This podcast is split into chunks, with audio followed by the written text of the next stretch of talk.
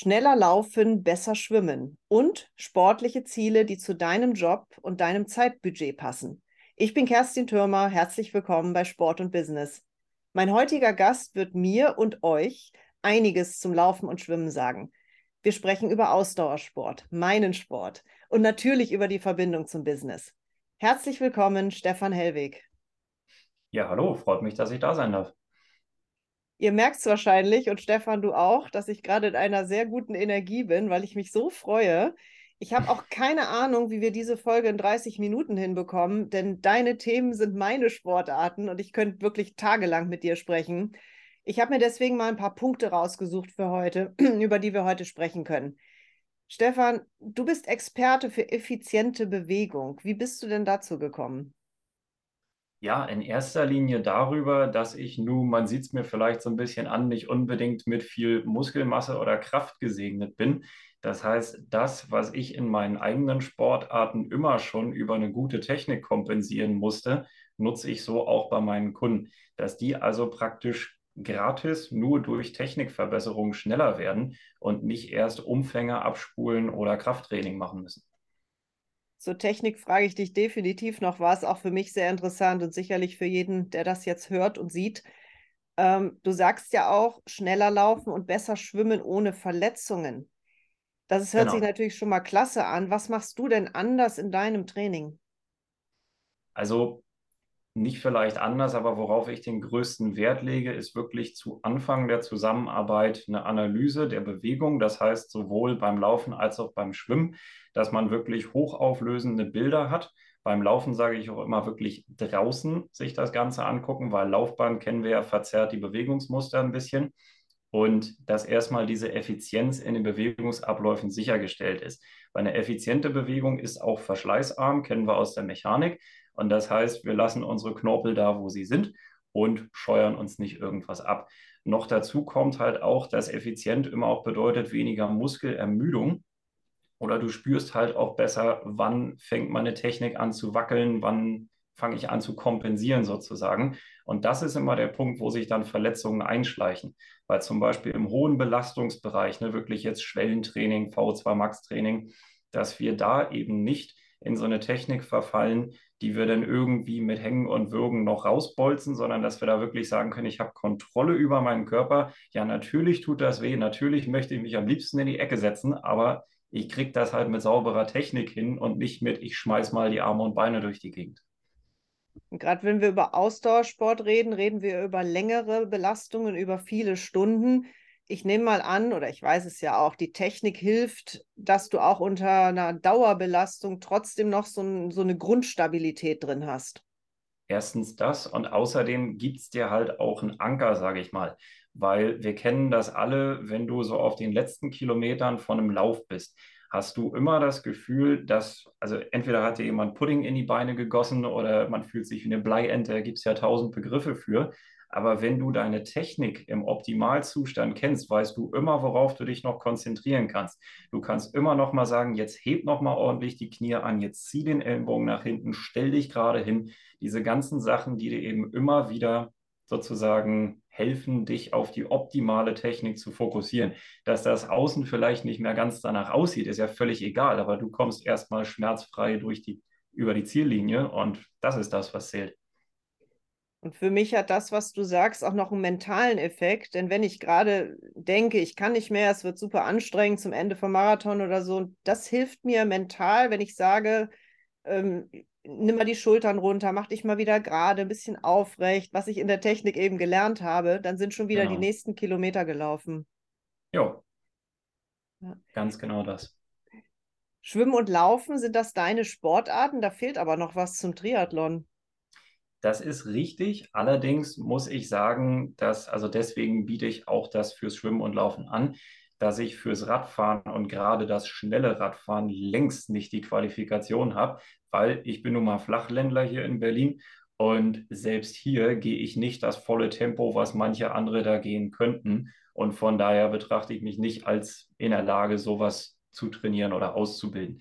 Weil ich habe ein paar Freunde unten bei München, und wenn die da die Berge mit 70 bis 90 runterdübeln und ich dahinter an den Bremsen hänge, dann, nee, das die trainieren ja nicht mal Leute und die können trotzdem wesentlich entspannter abfahren als ich. Und ganz ehrlich, wenn man nicht abfahren kann, dann kann man auch kein Rad fahren, meiner Meinung nach. Also das ist dann einfach eine Technik- und Erfahrungsfrage. Ja. Da verweise ich doch gerne auf den lieben Cedric Simmert. Können wir auch mal verlinken. Mit dem habe ich auch einen Podcast gemacht. Wir kennen uns ja auch vom Ironman und so weiter. Der kann dann den Radpart übernehmen. so ungefähr, ja. Nee, aber das Schwimmen und Laufen, also Laufen mache ich im Prinzip schon mein halbes Leben lang. Ich weiß noch, ich habe im, das muss noch im Kindergarten gewesen sein. Wir hatten hinter dem Haus sozusagen einen riesengroßen Spielplatz auf dem Gelände und da ging so ein kleiner Pflasterweg rum.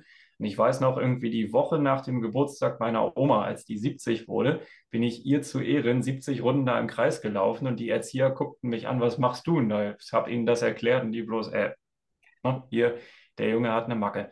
Ja, und da fing das schon an mit dem Laufsport. Das war für mich einfach vollkommen natürlich. Ich kann das gut, also mache ich es auch. Und ja, das Schwimmen kam einfach schon früh dazu, weil direkt nach dem Schwimmunterricht in der Schule war ich mal ein Jahr auf Kreta im Urlaub, also nicht ein Jahr, sondern in dem Jahr dann. Und da waren wir quasi auf offenem Meer, also im Mittelmeer mit so einer Yacht unterwegs. Und das war dann so, hieß es, ja, hier ist eine Grotte, hier können wir jetzt schwimmen gehen. Ja, und Klein Stefan dachte sich, gut, dann springe ich jetzt mal auch mit rein. Schließlich kann ich ja schwimmen. Ob nur im Becken oder im Mittelmeer war in dem Moment völlig egal. Und seitdem ist das so drin, sage ich mal. Dann hast du keine Berührungsängste im Freiwasser, nehme ich an. Auf keinen Fall. Also ich sage mal, dadurch, dass ich auch mal einen Fischereischein gemacht habe, weiß ich auch, wie sich die heimische Tier- und Pflanzenwelt verhält.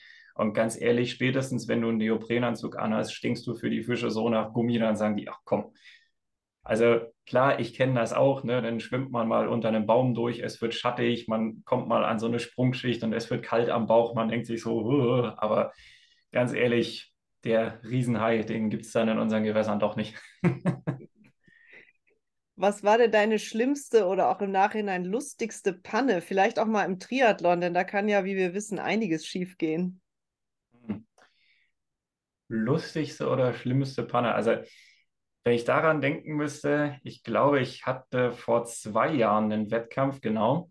Da hatte ich, ach genau, ich habe mein Rad aus der Wechselzone geschoben, bin draufgesprungen und merke in dem Moment, dass mein Startnummernband noch vorne am Lenker hängt. Dachte so, oh, das war jetzt, also ich war so unter Adrenalin, man kennt das vielleicht, ne, du läufst mit 180er Puls durch die Wechselzone.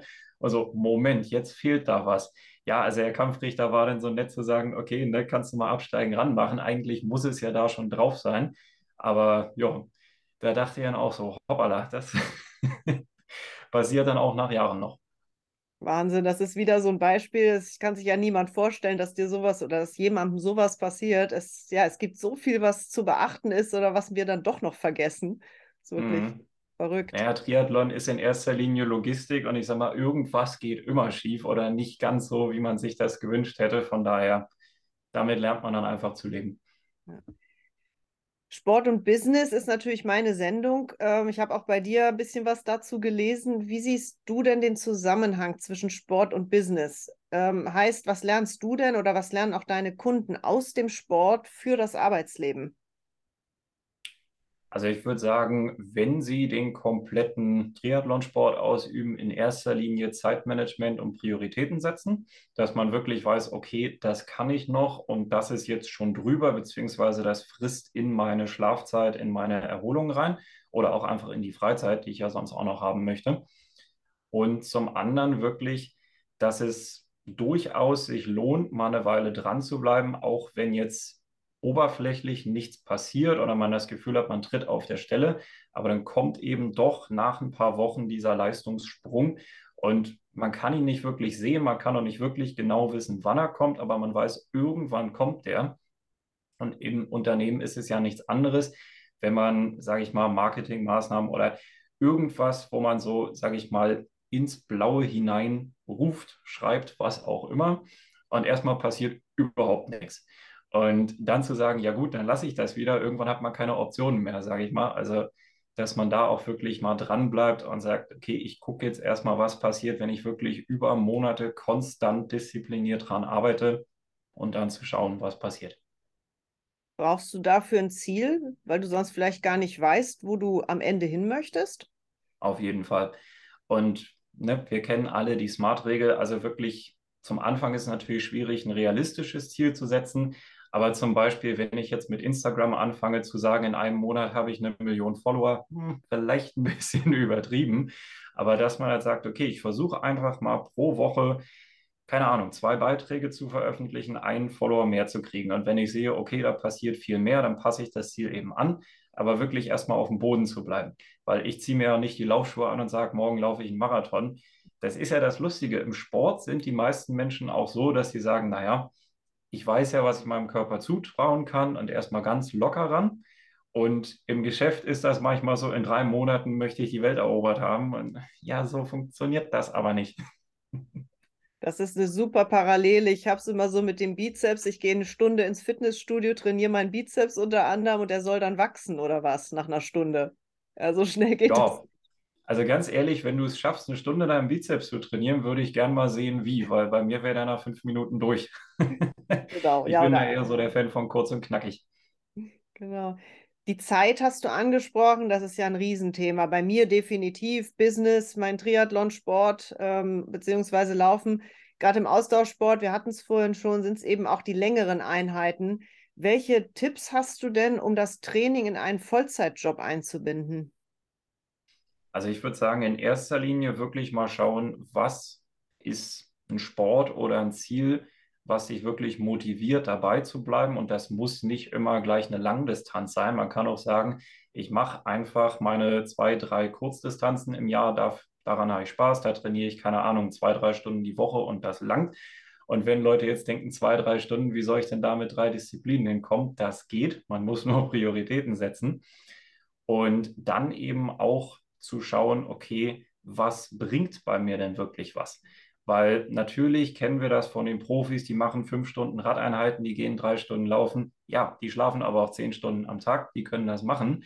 Und bei uns ist halt die Frage, kriegen wir denn wirklich unsere Grundlagenausdauer nur über eine Fünf-Stunden-Einheit oder können wir vielleicht am Wochenende das auch einfach mal kombinieren und sagen, wir gehen spazieren mit dem Partner und wir tragen dann halt einen 10 Kilo Rucksack und kriegen dadurch ein bisschen Kraftausdauer mit. Na, also, dass man einfach kreativ wird und sagt, okay, wo kann ich denn sozusagen Sachen einbauen, die mir helfen? Also ich bin jetzt keiner, der sagt, ja, dann pendel doch jeden Tag mit dem Rad zur Arbeit, weil ja, auch das muss man können oder sich erlauben können. Von daher einfach schauen, was wirklich für einen selbst was bringt und eben auch, welcher Sport eigentlich Spaß macht. Weil wenn man Triathlon Brust macht, um was abzuhaken, dann kann man danach auch wieder auf die Kernsportart zurück, würde ich mal sagen. Mhm. Wie ist denn das Thema mit dem Fettstoffwechsel in langen Wettkämpfen, Langdistanz-Triathlon zum Beispiel? Den muss ich ja schon auch trainieren. Also wenn du sagst, okay, es muss nicht immer die fünf Stunden Radeinheit sein, okay, muskulär, anderes Thema. Aber wie lernt denn mein Körper über diese lange Dauer von, ich sage jetzt mal 14 Stunden oder so, sich mit Energie zu versorgen? Also natürlich in erster Linie darüber, dass du unter Belastung dann nicht so viel Energie zuführst, wie eigentlich gebraucht würde, also gerade bei Kohlenhydraten. Und das kann im Prinzip, also du kannst den Fettstoffwechsel theoretisch auch schon darüber trainieren, dass du einfach Intervallfasten machst. Das ist jetzt nicht jedermanns Sache. Aber ich habe es zum Beispiel auch schon erlebt, wenn du eine Einheit einfach nur kalorienreduziert machst. Das heißt, dass du vielleicht zwei, drei Stunden davor jetzt nicht unbedingt noch dir eine Packung Snickers reinhaust, dass du dann ab einem bestimmten Tempo, gerade beim Laufen, merkst, oh, das wird aber gleich zu viel, ich bleibe mal lieber hier drin. Und ich würde sagen, viel wichtiger als einen Fettstoffwechsel zu haben, ist auch zu wissen, wo liegt der denn eigentlich? Also wirklich mal zu spüren. Weil ich sag mal, das ist alles schön und gut, was wir heutzutage haben. Wir haben hier einen Sensor am Arm und Sensoren in den Pedalen. Ich habe das erst dieses Jahr mit dem Kunden gehabt. Zwei Stunden vorm Start, Garmin hinüber. Also ließ sich nicht mehr hochfahren. Telefonierte noch hektisch mit dem Support. Irgendwie hat es dann noch geklappt. Aber jetzt gehen wir mal davon aus, du stehst bei einer Langdistanz am Start und deine Technik funktioniert nicht mehr. Hast du dann das Körpergefühl, um zu wissen, ich bewege mich jetzt im richtigen Bereich oder kommst du ohne dein Wattmesser gar nicht mehr klar? Und das ist für mich viel wichtiger, als jetzt ja wirklich genau zu wissen, zwischen, keine Ahnung, 150, 160 Watt liegt exakt mein Fettstoffwechsel. Ja, an dem Tag vielleicht nicht. Das ist dann immer so, Also ich würde es eher vom Gefühl abhängig machen, es sei denn, man ist jetzt wirklich in den oberen Leistungsspitzen, wo man sagt, ich möchte jetzt meine WM-Quali oder bin Profi oder solche Sachen. Ähm, ist das gleiche, trifft das gleiche zu auf die Ernährung? Also ich gehe zum Beispiel auf einen Traillauf, äh, wissen wir ja, da gehst du auch viel zu Fuß und ähm, sehr niedrige Pace. Wenn ich da vier Stunden Trail mache, gehe ich da komplett nüchtern und nehme nur ein bisschen Wasser mit. Muss nicht jeder nachmachen, keinesfalls. Uiuiui. Also das ist schon echt sportlich. Ich meine, ich weiß ja nicht, wo du hingehst, aber mich würde mal interessieren, wie sorgst du dafür, wenn du jetzt unterwegs mal wirklich gegen die Wand läufst und im blödesten Fall zwei Stunden zurücklaufen musst oder gehen? Wie kriegst du das dann hin? Hast du so eine eiserne Reserve dabei? Ja, das ist schlau, was mitzunehmen. Das sagen meine Jungs, mit denen ich das mache, meine Trainingsgruppe auch. Nimm dir auf jeden Fall mal so ein Notgel, so ein Energiegel mit oder als ich das eben nicht, als ich das versäumt habe, es ist mir tatsächlich passiert, dann hat mir ein Trainingspartner von seinen Datteln was abgegeben, damit ich wieder Oha. zu Kräften komme. Wie gesagt, mhm. ich empfehle nicht, dass das jetzt jeder nachmachen soll. Ich persönlich für mich bin neugierig, wie das alles funktioniert und möchte meinen Körper besser kennenlernen, weil ja. ich einfach nicht weiß, wie würde ich denn jetzt zum Beispiel einen 14-Stunden-Wettkampf überstehen. Mhm. Also einfach, weil du es noch nicht gemacht hast oder Genau, mein Körper kennt nicht länger als, was war das längste, 6,39 Mitteldistanz im Triathlon. Das war so die längste mhm. Sporteinheit. Und irgendwann sind ja die Reserven aufgebraucht und wir wissen ja auch, dass du nicht so viel Kohlenhydrate nachlegen kannst, wie der ja. Körper in dem Moment verbraucht. Der muss ja ans Fett gehen. Ja, also allein schon deswegen, weil also du kannst deinen Magen, deine Aufnahme über ein bestimmtes Maß trainieren, auf jeden Fall aber irgendwann wirst du einfach an die Absorptionsgrenze stoßen, also dass du dann nur noch Wasser im Bauch hast, weil die Kohlenhydrate dann eher wirklich aus dem Darm noch Sachen reinziehen. Und ja, im Endeffekt würde ich sagen, bei einer Langdistanz, also wo wir wirklich irgendwo zwischen 12 und 15 Stunden Sport am Stück reden, das kannst du im Training nicht simulieren. Das ist Tatsache. Und im Prinzip kannst du einfach versuchen, möglichst lange Koppeleinheiten, Back-to-Back-Training oder sogar an drei Tagen hintereinander zu machen, dass du quasi schon vorermüdet in den nächsten Tag reingehst. Aber ich sag mal, ich habe zum Beispiel auch einen Mammutmarsch durch, also 24 Stunden am Stück wirklich marschieren. Und ich weiß, das klingt von außen nicht viel. Ja, 24 Stunden gehen. Ja, das heißt aber auch wirklich gehen, keine Pausen machen. Du kannst mal kurz stehen bleiben und was trinken. Du kannst auch vielleicht zweimal eine Viertelstunde sitzen und was essen. Aber ansonsten gehst du schnurstracks durch. Und ganz ehrlich, wenn du um 15 Uhr am Nachmittag loslegst und am nächsten Morgen um 10 merkst, verflixt, ich habe immer noch fünf Stunden vor mir, dann ist das echt hart, auch wenn es nur gehen ist. Und Deswegen, also sowas kann man, glaube ich, nicht simulieren. Also Mitteldistanz vielleicht noch, aber Langdistanz im Training wüsste nicht wie. Ja, und eine Strategie, sich das zu überlegen, ist auf jeden Fall da die vierte Disziplin.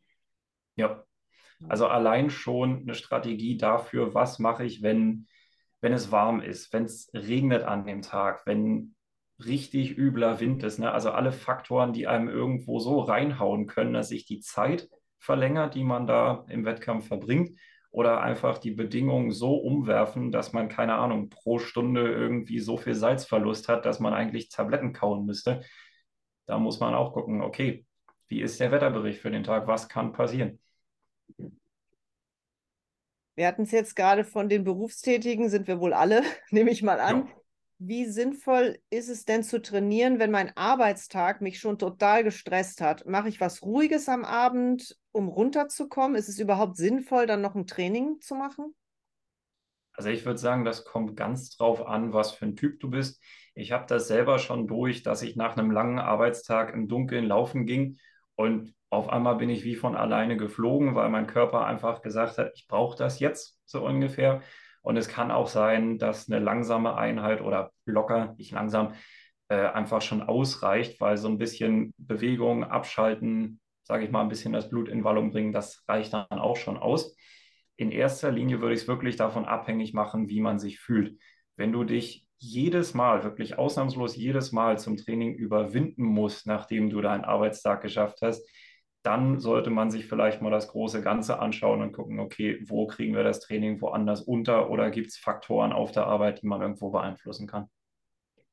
Natürlich wissen ja auch alles ja nichts Neues. Sport ist super wichtig und füttert ja auch wieder mich für, für eine bessere Performance bei meiner Arbeit. Also den Sport jetzt immer wieder zu streichen mit der Begründung, ich bin viel zu kaputt.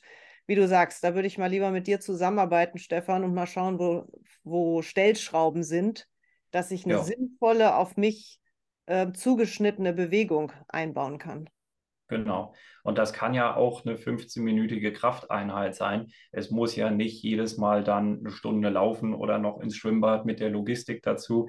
Ich sag mal, Schwimmen ist dann eh so ein Ding, weil das ist ja gemeinsam genutzte Infrastruktur. Und dann lass es mal so kommen, ne? du bist gestresst, möchtest eigentlich bloß deine Runden schwimmen und auf einmal ist die ganze Bahn voll, du musst ständig überholen und äh, dann ist da nichts mehr mit Entspannung. Deswegen immer schön gucken, dass sich das auch ergänzt. Also ich sage immer auch, der Sport soll eben das Leben ergänzen und nicht bestimmen. Das heißt, wenn der Trainingsplan steht und man versucht, da den ganzen Rest reinzupassen oder zu pressen, das ist halt hm, eher schwierig dann.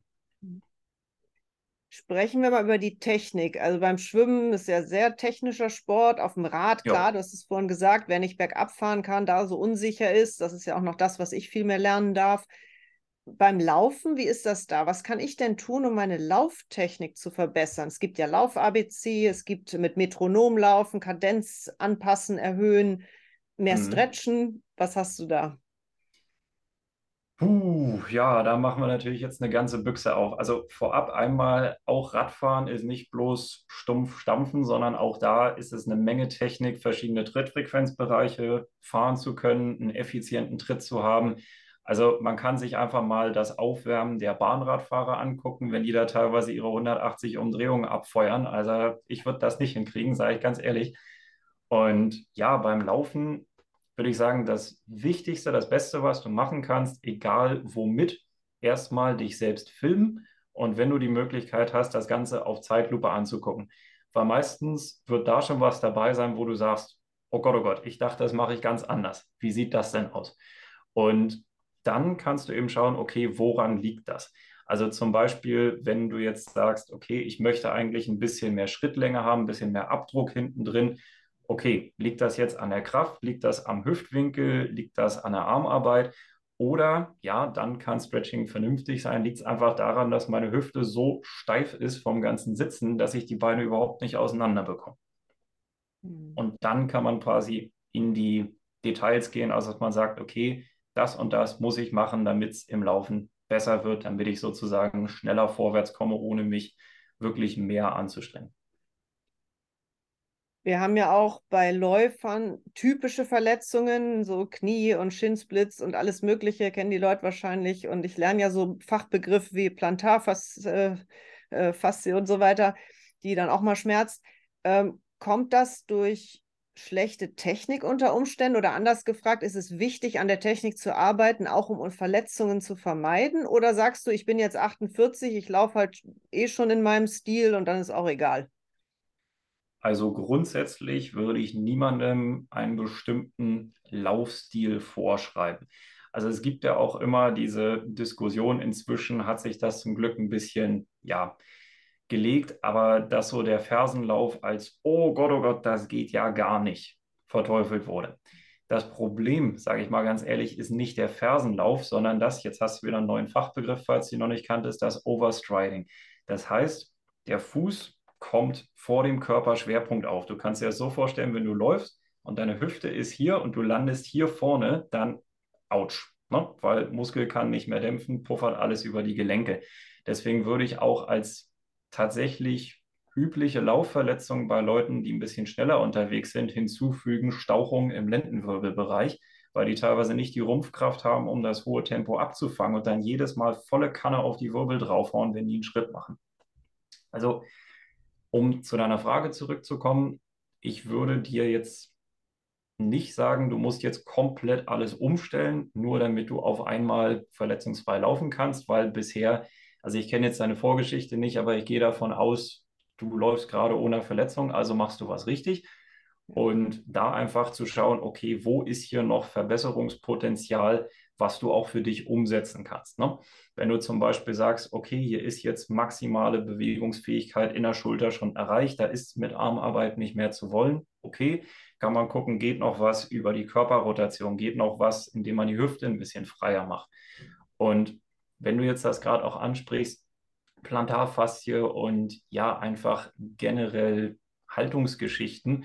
Also da kann sich auch durchaus lohnen, da einen Experten zu konsultieren, was jetzt in Richtung Chiropraktik oder wirklich Bewegungsmuster geht, weil das, was wir im Alltag tun, beeinflusst natürlich auch, wie wir laufen. Das heißt, wenn wir zum Beispiel zu kleine Schuhe haben und eigentlich ständig so mit verkrampften Füßen durch die Gegend laufen, dann brauchen wir nicht erwarten, dass wenn das landet, hier alles sozusagen weich ist und als Sprungfeder funktioniert. Welches ist denn so deine Lieblingseinheit? Vielleicht mit Kunden oder was trainierst du total gerne? Also Einheit beim Laufen jetzt? Egal in welchem Sport. Was ist denn überhaupt dein Lieblingssport? Laufen wie bei mir wahrscheinlich, ne? Puh, also ehrlich muss ich sagen, ja, Laufen macht Spaß, aber wenn es wirklich um das Rundum-Paket geht, dann definitiv Freiwasserschwimmen. Weil da hm. habe ich komplett meine Ruhe. Und ich weiß, ein paar Leute, die das jetzt hören, werden da innerlich grinsen, aber auf dem Schlachtensee. Da ist, also bei mir in Berlin, da ist so eine Gruppe von Blässhühnern. Und jedes Mal, wenn ich da bin mit meiner schwarzen Badekappe, kommen die an und schwimmen neben mir sozusagen als Pacer. Und das ist so genial. Das, das macht einfach Riesenspaß. Weil die nehmen dich dann nicht mehr als Bedrohung wahr, wenn du nur noch so ein Stück aus dem Wasser guckst und dann paddeln die einfach so neben dir her. Und ich meine, das ist so ein kleiner Vogel und der schwimmt einfach mal dein Tempo. Das ist Wahnsinn. Wahnsinn. Und wir machen so viel Beinarbeit und sonst was. Ja, ja gut, die haben aber auch, also wenn du jetzt mal vergleichst im Verhältnis zur Körpergröße, hätten die dann solche Flossen da unten dran. Also wir Menschen, das wäre dann schlecht, damit irgendwie Rad zu fahren oder zu laufen. Ja. Nee, aber mit Kunden auch eher tatsächlich das Schwimmen, weil ich die Möglichkeit habe, einfach rundum zu gucken, was tun die da. Also zum Beispiel tauche ich dann auch gerne mal ab und schaue mir einfach direkt von unten an, okay, wie sieht jetzt die Rotation aus, die Armarbeit beim Schwimmen und vor allen Dingen auch, wie viel Bläschen produzieren die Leute so.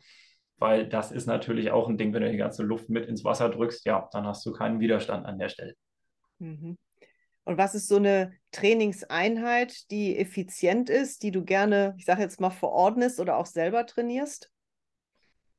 Also beim Schwimmen definitiv Technikarbeit, dann kurz ein paar Temposchübe und dann wirklich das angestrebte Wettkampftempo zu trainieren. Das heißt, für die Langstrecke natürlich eher im Grundlagenbereich und für solche Kurzstreckler wie mich im Prinzip Schwellentempo und dann durch. Und wirklich darauf zu achten, dass das, was man am Anfang beim Techniktraining gemacht hat, auch bei den Sprints, sage ich jetzt mal, mit drin ist. Das heißt, dass es nicht allein über, ich knalle jetzt meinen Arm rein und ziehe möglichst viel Wasser durch, sondern dass man wirklich spürt, ich habe hier richtig Widerstand und Druck und kann da voll dagegen halten. Und dieses Gefühl, dass das eben die ganze Schwimmeinheit über erhalten bleibt und man allein darüber regulieren kann. Das heißt, man braucht eigentlich keine Uhr mehr, um zu wissen, schwimme ich jetzt das richtige Tempo, sondern allein darüber, wie schnell ich diesen verankerten Widerstand wegdrücke, mit wie viel Power, dass ich sagen kann, okay, das ist jetzt definitiv Schwellenbereich GA2, GA1, weil draußen im Wasser hast du auch keine Uhr, die dir sagen kann, wie schnell du da gerade lang schwimmst. Also ja, kann natürlich sein, dass du die Strecke mal kurz per Piep mitbekommst, aber im Prinzip ist Freiwasserschwimmen einfach nur da, ist die nächste Boje anpeilen, zack. Und jetzt nicht unbedingt, ich gucke hier gerade auf meine Durchgangszeit. Ne? Und im Laufbereich hast du da was, was einen schneller macht, weiterbringt? Bestimmtes Training? Puh, also schneller machen, zum einen auch definitiv Techniktraining. Ich sag mal, die meisten profitieren wirklich davon, wenn sie an ihrem Kniehub arbeiten, so aus meiner Erfahrung, dass sie wirklich einfach mal die Knie hochkriegen, weil das Problem ist, wenn du deine Knie nicht hochhebst und dann das Bein nach vorn schwingst, neigst du meistens dazu, so einen Hüpfer einzubauen, damit die Füße genug Platz haben, um durchzukommen. Und das ist natürlich sowas von ineffizient, weil du bist ja kein Kaninchen, sondern immer noch ein Läufer. Und wenn du da die ganze Zeit so gehst, das ist natürlich entsprechend nervig. Ich erwische mich da selber auch noch dabei. Wenn ich das lockere Tempo laufe, so in Trabpausen bei Intervallen, dann fange ich auch an, so ein bisschen zu hopsen, weil das ist ja eigentlich viel zu lange. Mehr aber zum einen das und zum anderen, ja, Intervalle, die man durchhalten kann. Also das können 400er sein, das können also Kunden von mir laufen auch ihre Mile Repeats, wie sie sie so schön nennen. Also die ballern hier wirklich 1600 Meter immer am Stück durch. im Prinzip so, dass du merkst, es macht dich schneller und es macht auch noch ein bisschen Spaß, sage ich mal. Klar, Intervalle sind schon so, man sagt, ne, das ist jetzt schon kurz vor knapp hier, aber man sollte gerade beim vorletzten und letzten also das Gefühl haben, jo, ich habe das Tempo im Griff und pfiuh, macht ja doch ein bisschen Spaß. Genau, das darf auch Spaß machen. Wir machen das alle freiwillig. Und jo. wenn wir dann im Wettkampf merken, wir haben ein bisschen Tempohärte gewonnen, also auch mal ein bisschen mit mehr Freude in die Intervalle gehen. Viele Läufer denken ja, oh nein, jetzt muss ich Intervalle machen. Ich weiß auch nicht, warum mhm. das so ist. Ja, weil es anstrengend, schneller zu laufen. Klar, GA1 ist halt super bequem, kannst du stundenlang machen. Hm, ja, aber ganz ehrlich, ich finde GA1 teilweise durchaus anstrengender, weil du musst auch nach einer halben Stunde, nach einer Stunde dich immer noch darauf konzentrieren, dass du alles richtig machst und die Arme nicht inzwischen irgendwo hier unten hängen, wo sie gar nicht hingehören. Das also da mache ich lieber meine vier Minuten und dann Vollgas gib ihm und dann bin ich nach fünf, sechs Durchgängen fertig, als da irgendwie ein oder zwei Stunden dann wirklich das Tempo so durchzuziehen. Ich, also mache ich auch, das ist durchaus nützlich, aber halt mit komplett anderen Schwerpunkten. Was glaubst du denn, Stefan, warum so viele Läufer immer wieder in Verletzungen reinlaufen? Gibt es da irgendwelche Erkenntnisse? Hm. Also Erkenntnisse glaube ich eher weniger, weil dazu müsstest du erstmal eine Menge Leute befragen, die wirklich ehrlich zu sich selbst sind. Und wenn wir ganz ehrlich sind, auch ich war da nicht immer ganz ehrlich zu mir. Also der kann man so sagen, ne, die, die Marke Kienle mit der Brechstange geht es auch. Das kann durchaus funktionieren. Aber an einem gewissen Punkt muss man einfach gucken, zehre ich hier gerade aus der Reserve oder bin ich da schon drüber? Das heißt, wenn ich jetzt zum Beispiel im Kopf habe, keine Ahnung, so die klassische Schallmauer auf 10 Kilometer sind ja die 40 Minuten. Und zum Beispiel, wenn ich jetzt in der Saison davor 45 Minuten Lauf gelaufen bin, ob ich das dann so schnell hinkriege oder ob ich zwischendurch eben eine Verletzung bekomme, weil ich zum Beispiel äh, die Ruhewochen nicht richtig geplant habe, weil ich zu oft hintereinander rein bin, weil ich ja einfach zu viel Intensität in den Plan gepackt habe, aber das mit meinem Job gar nicht ging, weil ich zum Beispiel eine stressige Woche hatte und wo du dir dann quasi im Februar irgendwann schon eine Verletzung einfängst, die dann so durchschwelt, immer mal wieder aufflammt und da einfach ja zu gucken. Also ich muss auch ganz ehrlich sagen, ich weiß nicht, wie du da in dem, in dem Thema drin steckst. Aber es gab ja auch eine Umfrage, das war beim Ironman, bei drei deutschen Ironman-Rennen, wo praktisch die Teilnehmer gefragt wurden, ob sie denn dopen würden. Ich weiß, heißes Thema. Und da zählt unter Doping auch ganz klar Schmerzmittel. Und da muss ich sagen, wenn 12 Prozent waren es, glaube ich, der Leute sagen, dass sie so einen Wettkampf vorsorglich mit Schmerzmitteln bestreiten, dann muss da definitiv eine Menge an Verletzungen unterwegs sein. Weil ich sag mal, der klassische Läufer geht ja nur nicht, weil es einmal zwickt zum Orthopäden, sondern er sagt Traumhehl drauf und geht schon. Von daher, ja, also ich könnte mir nur vorstellen, dass es zum einen an der Technik liegt, die eben nur im Grenzbereich wirklich benutzt wird und deswegen zu selten trainiert wird, im Sinne von, ja, das tut weh, aber ob das jetzt mein Sprunggelenk oder mein Oberschenkel ist, merke ich in dem Moment gar nicht so ungefähr. Und das andere ist einfach, dass manche Leute auch ja in diesen Schmerz rein und drüber weglaufen. Also wirklich so dieses, ja, was durchs Laufen kommt, läufst du auch durchs Laufen wieder weg. Und wenn es dann nicht mehr weggeht, muss es halt der Chirurg richten, so ungefähr. Aber das kann es eigentlich auch nicht sein. Also das wären so meine Sachen, wie ich es mir erklären könnte. Ich bin inzwischen eher so, dass ich sage, okay, wenn es dann zieht, mh, ja gut, dann muss man eben mal eine Radwoche einbauen, aber dann nicht nochmal draufhauen das ist halt das Schöne am Triathlon, du kannst es immer irgendwie kompensieren. Zum Glück. Das ist der Vorteil, denn als ich nur gelaufen bin, für einen Läufer gibt es nichts Schlimmeres, als wenn jemand zu dir sagt, geh doch mal schwimmen stattdessen. Nein, ich bin also ich Läufer, mein, ich möchte nicht schwimmen. Ja, also ich meine, auch bei Profis habe ich es schon gesehen, dass die dann in der Verletzungspause wirklich Aquajogging gemacht haben. Mit so einem Gürtel sind die dann da durchs Becken ich meine, du kommst dir vielleicht auch ein bisschen blöd vor, aber ganz ehrlich, Hauptsache Bewegung, würde ich mal sagen.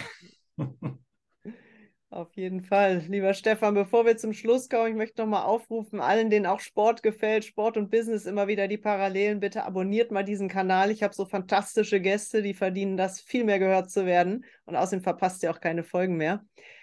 Und dann lass uns nochmal auf dieses Performance-Thema kommen. Wir hatten es vorhin so ganz, ganz kurz. Was ist denn Top-Performance für dich persönlich? Hm. Also, hm, hm, ich würde sagen, Top-Performance heißt immer auch so ein bisschen den Umständen entsprechend. Das heißt, ich kann natürlich nicht in allen Bereichen richtig, richtig gut sein, sondern ich muss da hier und da vielleicht Absprüche machen. Das heißt, wenn ich zum Beispiel jetzt gerade mein Unternehmen ausbaue oder in einer neuen Position wirklich viel, viel zu tun habe im Job, dann wird der Sport zwangsläufig ein bisschen kürzer kommen oder es wird eben die Freizeit oder die Familie oder die Freunde drunter leiden. Also da sollte man schauen, dass man wirklich pro, vielleicht auch pro Quartal, aber wenigstens pro Halbjahr sagt, okay, das ist jetzt mein Fokus und da lege ich was drauf. Aber dass man immer in Topform ist in allem, was man tut. Ich denke mal, das ist eine Illusion, das wird nicht funktionieren. Und was sollte jemand machen, der sich sehr wenig Zeit für Sport nimmt oder denkt, er hat die Zeit nicht, du hast gerade gesagt, Familie und Job und Karriere und Freizeit, Freunde. Was ist wichtig an Sporteinheit, um ja gesund und eine gewisse Grundfitness sich zu erhalten? Also für die Gesundheit allein würde ich sagen, es geht um Mobilität und Kraft mal ganz vorneweg. Das heißt, dass du einfach so beweglich bist, dass du im Alltag alles machen kannst, was du machen willst und musst. Und dass du auch zum Beispiel, wenn du am Wochenende jetzt mal, oh, keine Ahnung, in Hochseilgarten gehst oder eine Kajaktour machst, dass du nicht sagen musst, oh Gott, oh Gott, meine Schulter, das kann ich ja gar nicht. Und auch ein bisschen Richtung Herz-Kreislauf-System, das einfach, sage ich mal, äh, plump gesagt, die Pumpe ein bisschen was zu tun bekommt und dass man eben nicht nur sozusagen sitzt während seines Sports. Also ein klassischer Fall wäre jetzt so stumpfes Krafttraining im Sinne von, okay, ich lege mich auf die Bank und mache hier ein paar Mal Bankdrücken und dann mache ich ein paar Kniebeuge. Ja, also natürlich kann das auch den Puls nach oben treiben, aber richtiges Herz-Kreislauf-Training ist nochmal ein bisschen was anderes. Und dass man da einfach guckt, wie kriege ich das in den Alltag rein. Das soll aber nicht heißen, dass wenn man nur wenig Zeit hat, jetzt sofort mit HIT, also dem hochintensiven Intervalltraining, da losfeuern soll, sondern wirklich erstmal langsam reintasten. Also ich denke mal, jeder Mensch sollte irgendwo zwischen ein und zwei Stunden pro Woche Zeit haben für Sport. Und ganz ehrlich, dann kann man das auch mal so aufsplitten, dass man sagt, eine Woche mache ich viermal 30 Minuten Kraft, nächste Woche gehe ich einfach zweimal lange laufen das wird den Körper jetzt nicht umbringen, wenn er dann mal eine Woche sein Krafttraining nicht bekommt, sozusagen. Aber da guckt man dann einfach, okay, was kann ich mit meiner Zeit machen und trotzdem ja einfach einen positiven Effekt erzielen.